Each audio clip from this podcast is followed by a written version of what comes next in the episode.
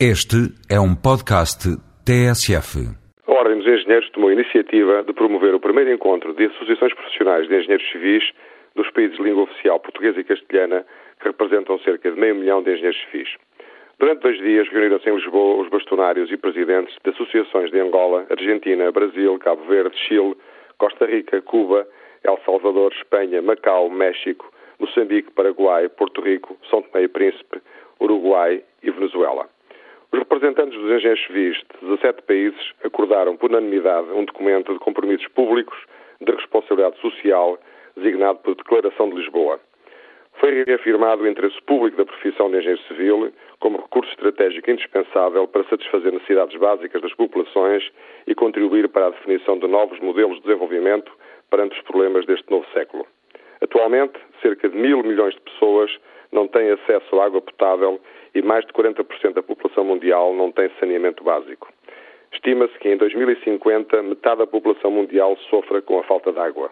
Quanto à energia, cerca de 1.600 milhões de pessoas continuam sem acesso a redes elétricas.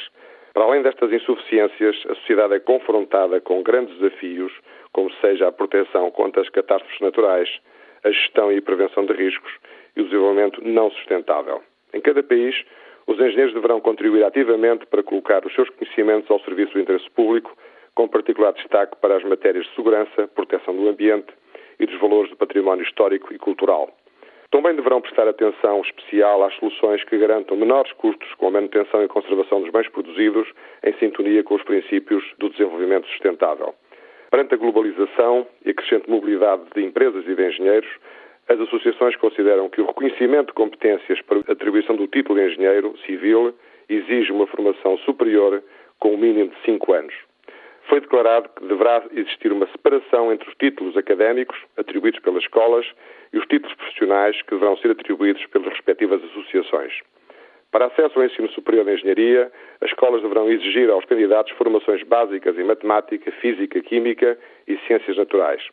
Também se assumiu como prioridade o combate à corrupção através de propostas que simplifiquem as normas e regulamentos em vigor, com análise dos processos produtivos e dos sistemas de avaliação e decisão.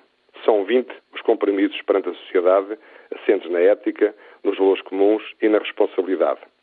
Os países de língua oficial portuguesa e castelhana têm uma população superior a 630 milhões de pessoas, uma história, uma língua e valores culturais com raízes comuns que justificam aprofundar ligações o trabalho conjunto e o debate de problemas na procura de soluções.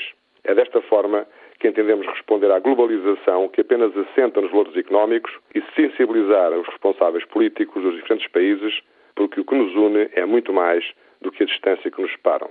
Na opinião do professor Adriano Moreira, esta declaração é um documento histórico, pois é o primeiro em língua oficial portuguesa e castelhana em que se assumem compromissos com a sociedade numa visão humanista, consagrando valores de ética e uma responsabilidade social que estão na base da época pós-materialista.